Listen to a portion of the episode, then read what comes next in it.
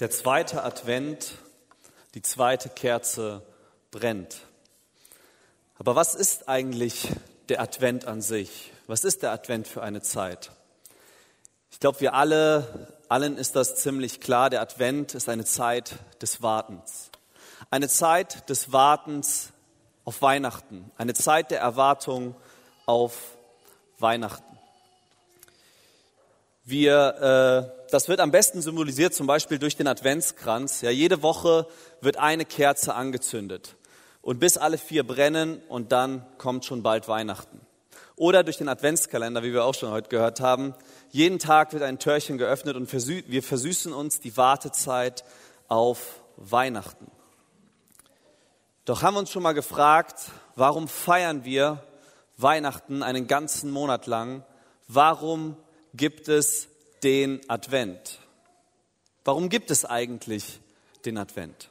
Oder besser gefragt, warum gab es damals den Advent? Dafür müssen wir natürlich erst einmal herausfinden, ab wann beginnt denn eigentlich der Advent. Letzte Woche hat Sascha uns diese Folie hier gezeigt und diese Prophezeiung aus 1. Mose 3, Vers 15. Und ich will Feindschaft setzen zwischen dir, der Schlange, und der Frau und zwischen deinem Samen und ihrem Samen. Er wird dir den Kopf zertreten und du wirst ihn in die Ferse stechen.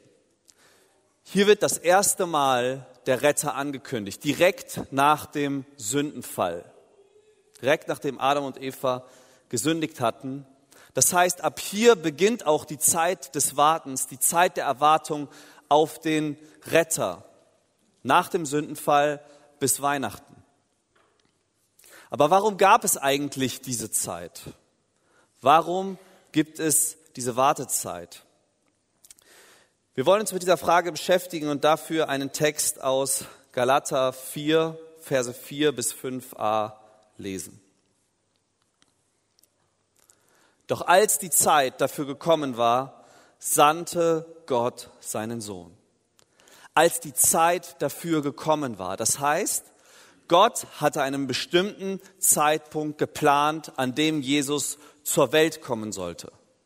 Jesus sollte genau zu diesem Zeitpunkt zur Welt kommen, nicht früher und nicht später. Es passte genau in Gottes Plan ein. Das war der perfekte Zeitpunkt. Aber warum ist das eigentlich der perfekte Zeitpunkt? Warum war ja paar Jahre plus minus um das Jahr Null herum, wann Jesus geboren wurde? Warum war das genau der richtige Zeitpunkt, an dem Jesus Gott zur Welt kommen sollte.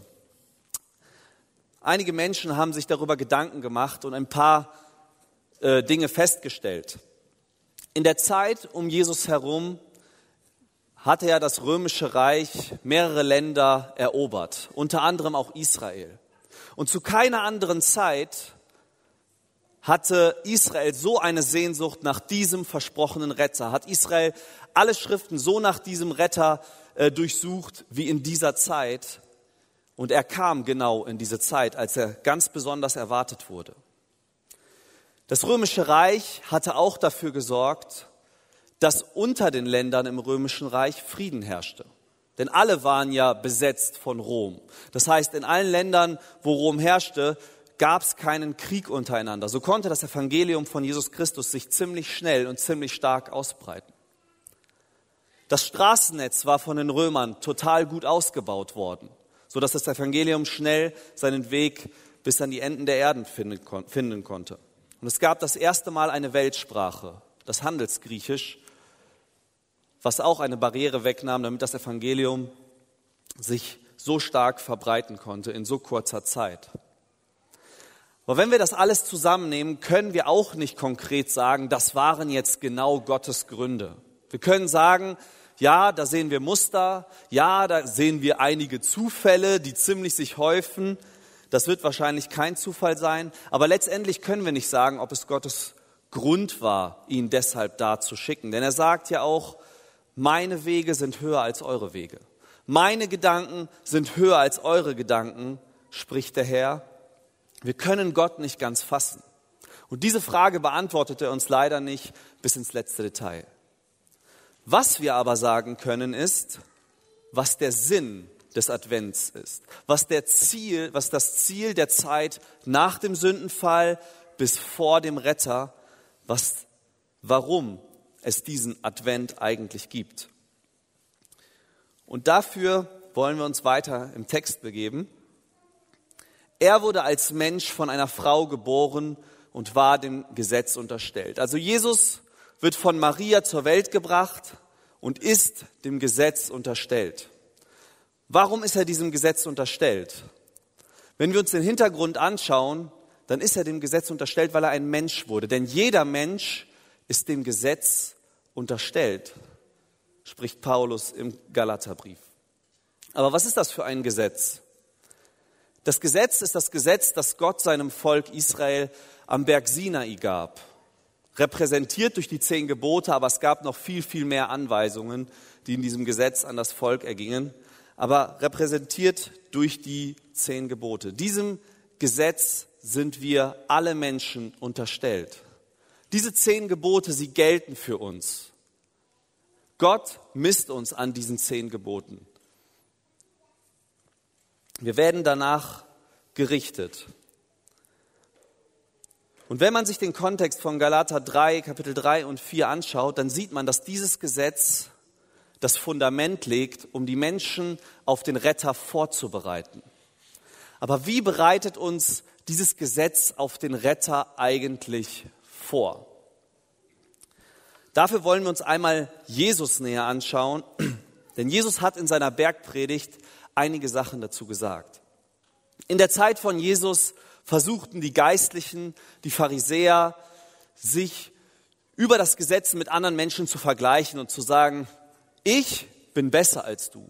Ich habe mehr vom Gesetz gehalten als du. Oder sie versuchten zu sagen, die Leute einzuteilen, das sind gute Menschen, die in den Himmel kommen und das sind schlechte Menschen, die nicht bei Gott sein werden, nicht in den Himmel kommen. Doch Jesus nimmt die zehn Gebote und erklärt ihren Sinn und sagt zum Beispiel, ihr habt gelesen, du sollst nicht morden. Und einige werden sich gedacht haben, naja, habe ich noch nie getan, ich habe noch nie einen Mord begangen. Also dieses Gesetz habe ich schon mal gehalten. Und Jesus sagt, aber wusstet ihr eigentlich, dass wenn du jemanden beleidigst, übersetzt mit so lapidaren Beleidigungen wie Idiot, wenn sie ernst gemeint sind, oder Dummkopf, dann verdienst du das Höllenfeuer.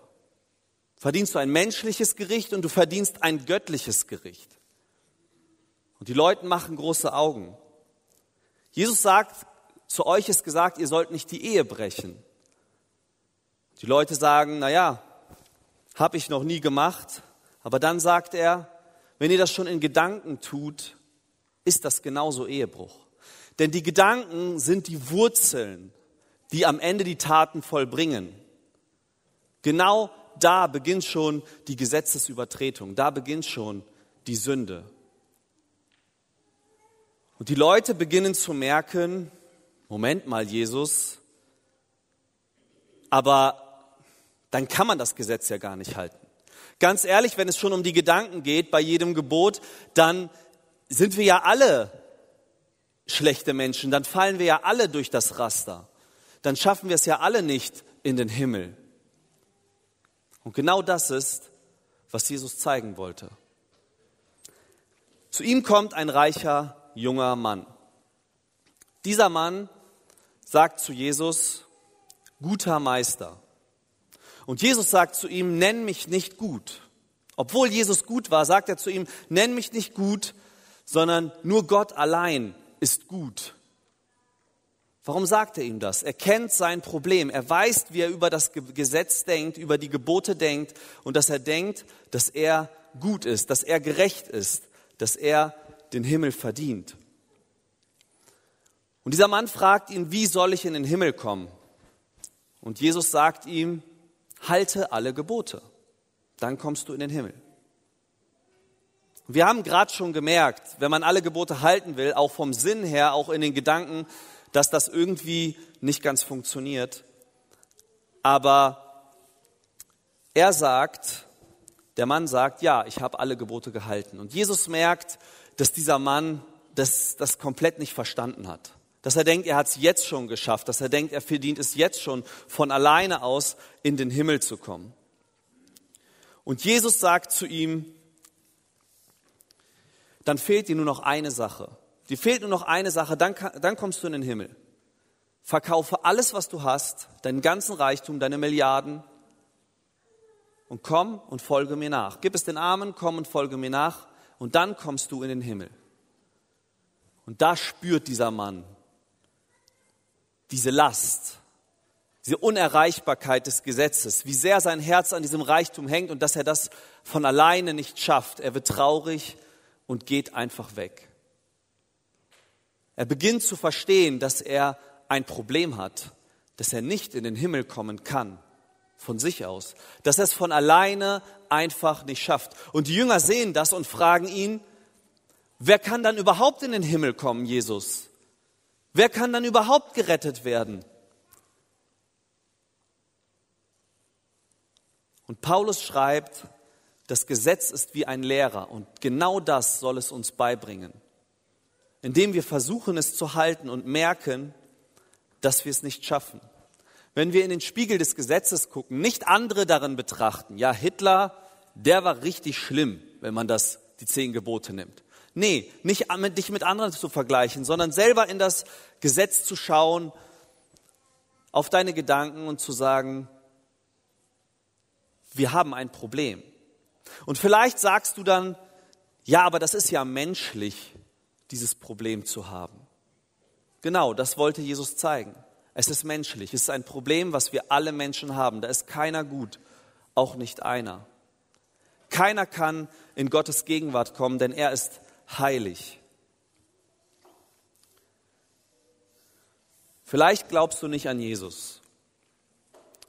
Und du denkst, dass du ein guter Mensch bist. Und wenn es einen Gott gibt, dann wirst du in den Himmel kommen, denn er weiß ja, was du alles getan hast, dass du ein recht vernünftiger Mensch warst, aber das bist du alles nur im Vergleich zu anderen. Wenn du dich an dem Gesetz misst, dann merkt man ziemlich schnell, dass man Sünder ist.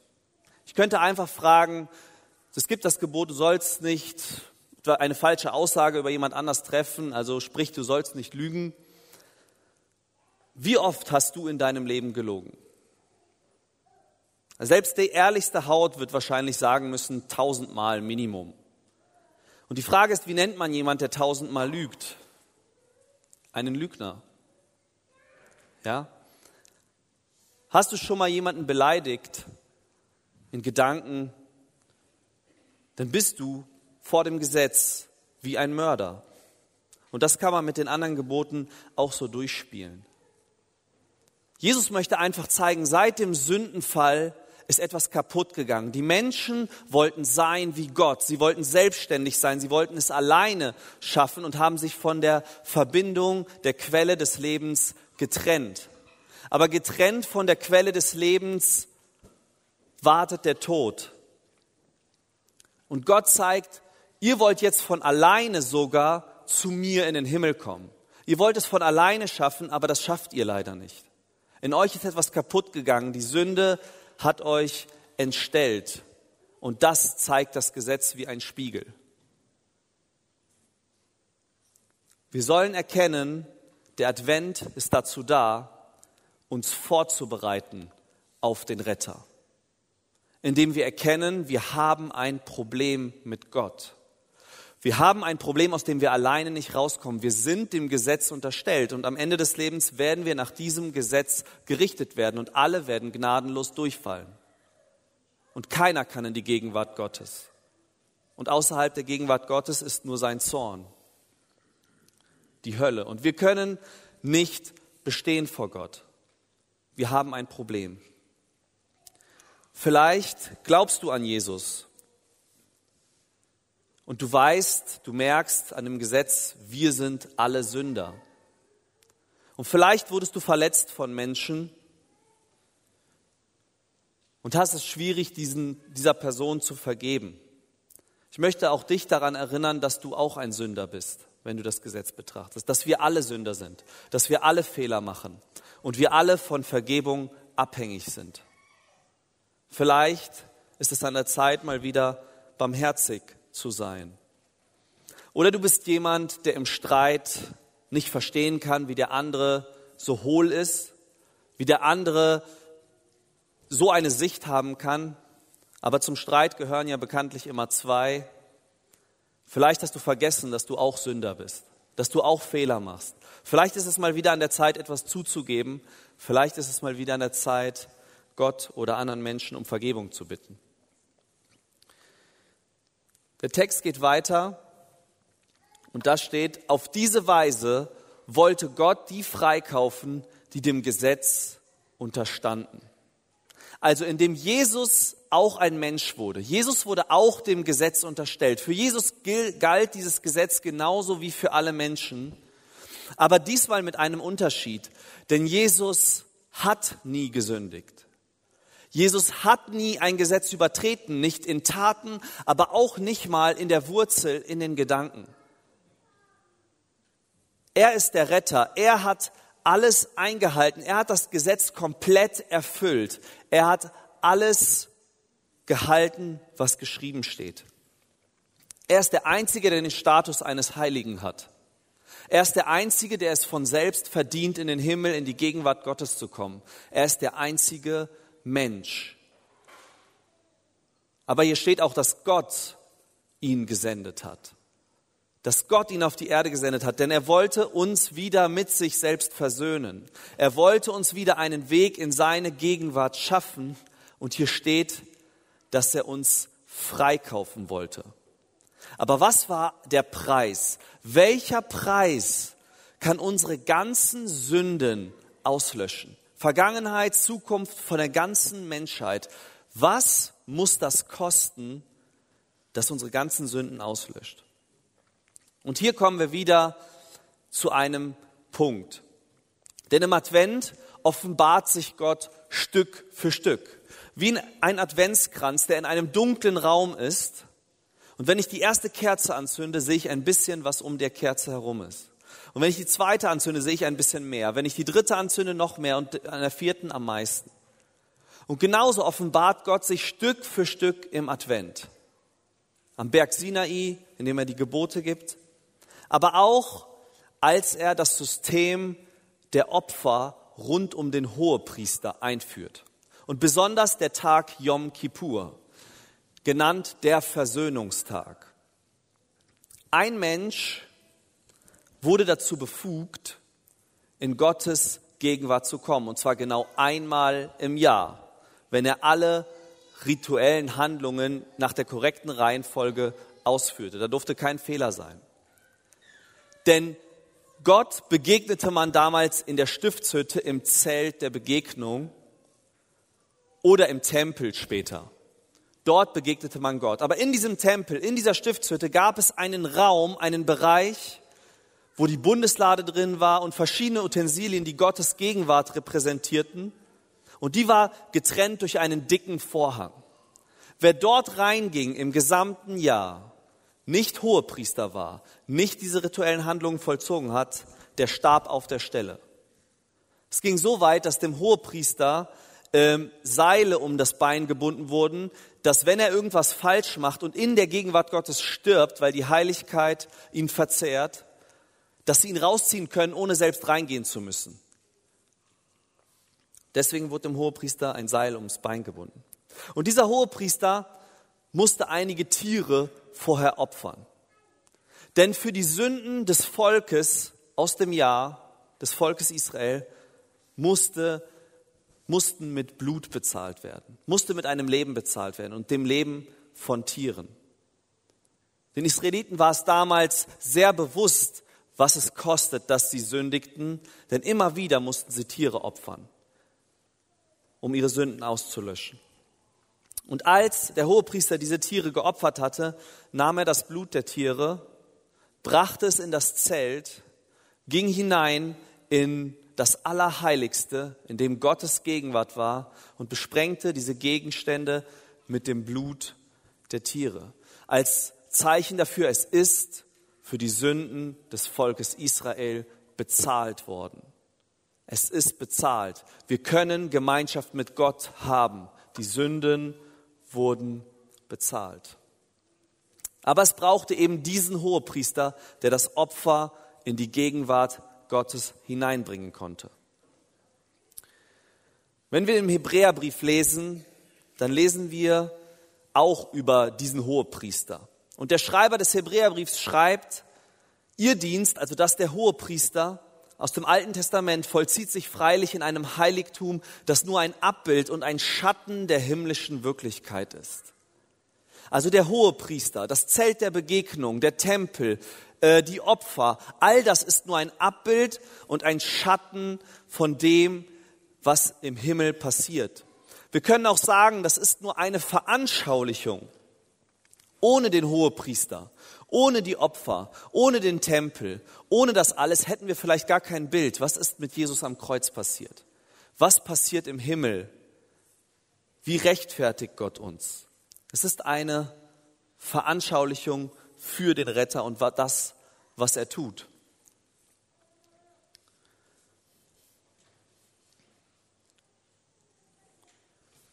Es steht geschrieben, auch im Hebräerbrief wird Jesus verglichen mit dem Bund. Es gab die Opfer, die Tieropfer, die stellvertretend als Verdeutlichung dafür standen, dass eines Tages ein Opfer kommen wird, das ein für allemal gilt. Als Jesus am Kreuz starb, war es sein Blut, was vergossen wurde.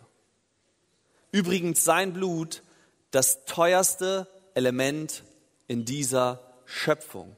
Denn Gott hat ja alles geschaffen und das Blut, das Leben seines eigenen Sohnes ist das Kostbarste, was dieses Universum je gesehen hat. Und deswegen reicht auch sein Opfer aus, all unsere Sünden, all uns zu bezahlen, all dafür zu bezahlen.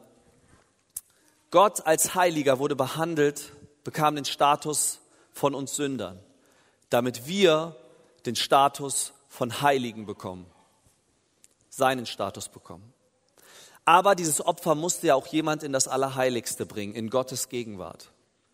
Und deshalb stand Jesus wieder auf, aus dem Tod auf am dritten Tag, nahm sich selbst das Opfer mit, fuhr auf in den Himmel an Christi Himmelfahrt und brachte es ins Allerheiligste, in den Himmel, in Gottes Gegenwart.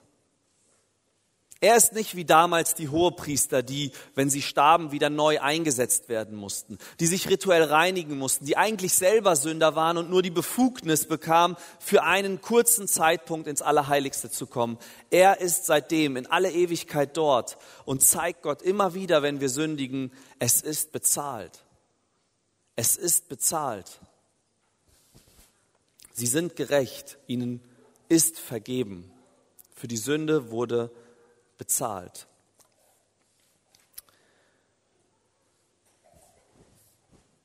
Vielleicht glaubst du nicht an Jesus, dann möchte ich dir erzählen, Gott hat in diese Veranschaulichung selbst eingegriffen.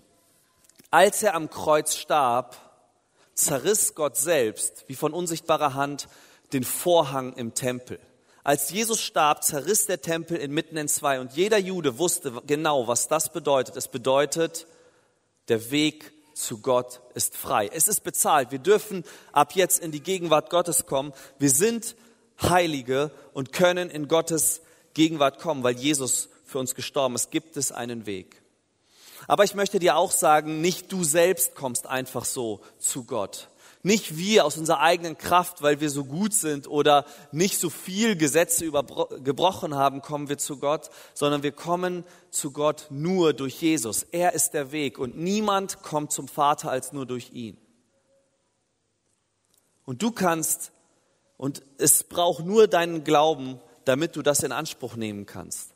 Dein Vertrauen, indem du zugibst und sagst, Gott, du hast recht, ich bin Sünder ich brauche Rettung, ich schaffe es nicht alleine und ihm dein Leben anvertraust.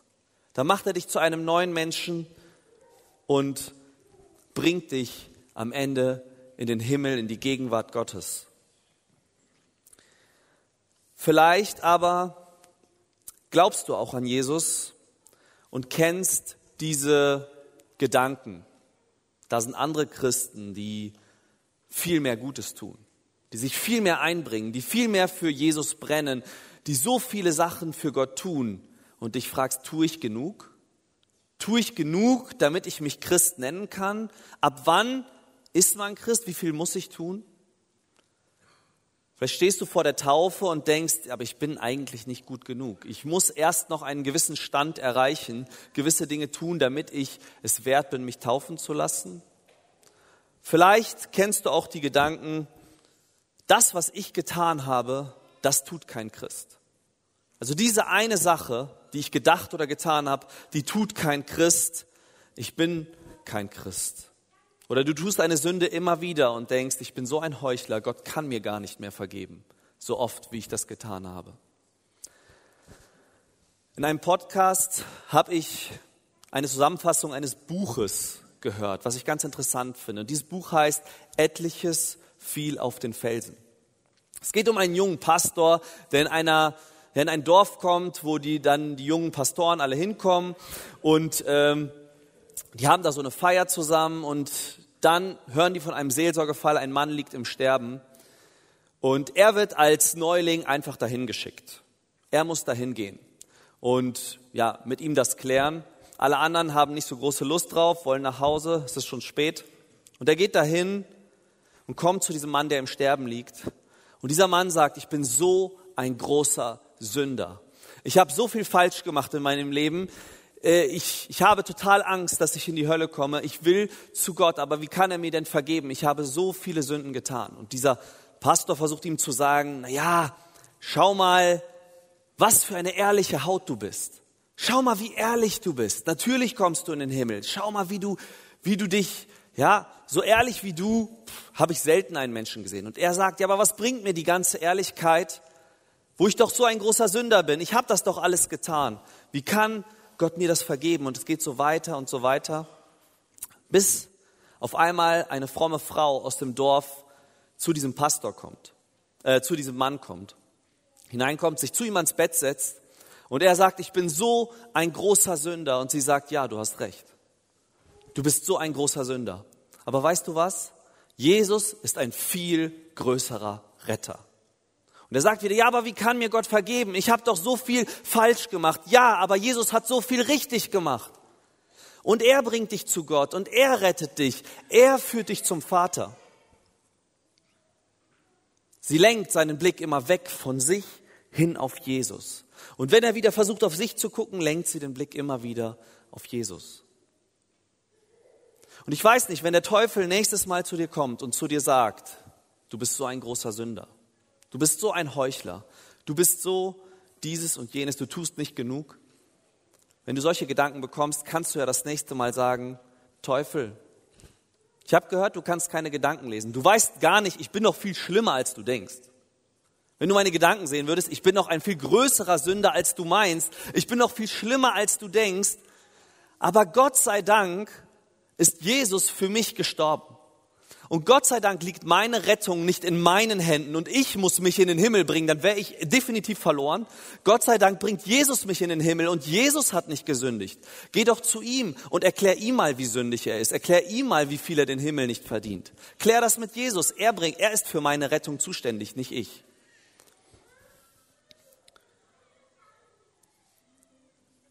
Wir sollten aufhören, zu unserer Erlösung auf uns selbst zu schauen und immer wieder versuchen, auf Jesus zu schauen. Denn wenn wir auf Jesus schauen, werden wir uns auch automatisch in sein Bild verändern. Wenn wir auf Jesus schauen, werden wir auch automatisch ihm ähnlicher werden, aber ohne diesen Druck. In einer Zeit hatte Gott mir auch einmal gezeigt, er ist für mich gestorben. Und ich begann zu begreifen,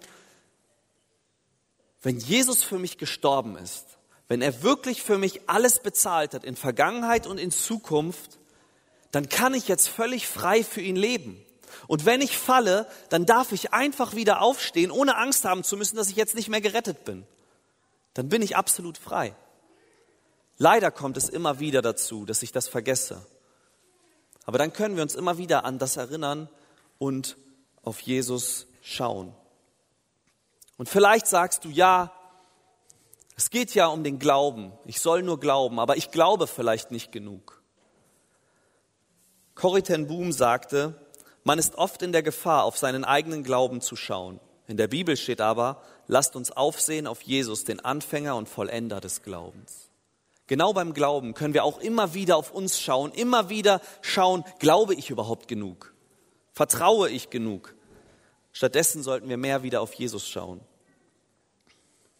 Der Advent ist dafür da, uns vorzubereiten auf dem Retter und zu zeigen, wir haben ein Problem und zu zeigen, wir schaffen es nicht von alleine raus. Wir brauchen den Retter von außen. Und es ist eine Veranschaulichung für das, was der Retter getan hat. Er hat ein für alle Mal mit seinem Leben für unsere Schuld bezahlt. Und wenn wir ihm vertrauen, wenn wir das im Glauben annehmen, dann dürfen wir uns frei fühlen, wir sind erlöst und dürfen ihm nachfolgen, ohne Angst haben zu müssen zu fallen. Im Neuen Testament, die Bibel behandelt den Retter, schaut auch auf den Retter. Und das wollen wir uns mal anschauen. In diesem Zitat, man sieht es jetzt nicht ganz komplett, aber ich lese es einmal vor von Blaise Pascal. Auf Jesus schauen beide Testamente, das Alte in der Erwartung und das Neue auf ihn als Urbild und beide als auf ihren Mittelpunkt. Und wir können von der Bibel lernen, die von beiden Seiten, vom Alten Testament und vom Neuen Testament, auf Jesus ihren Mittelpunkt schaut, dass wir auch auf Jesus schauen und unser Blick immer wieder auf ihn richten. Amen.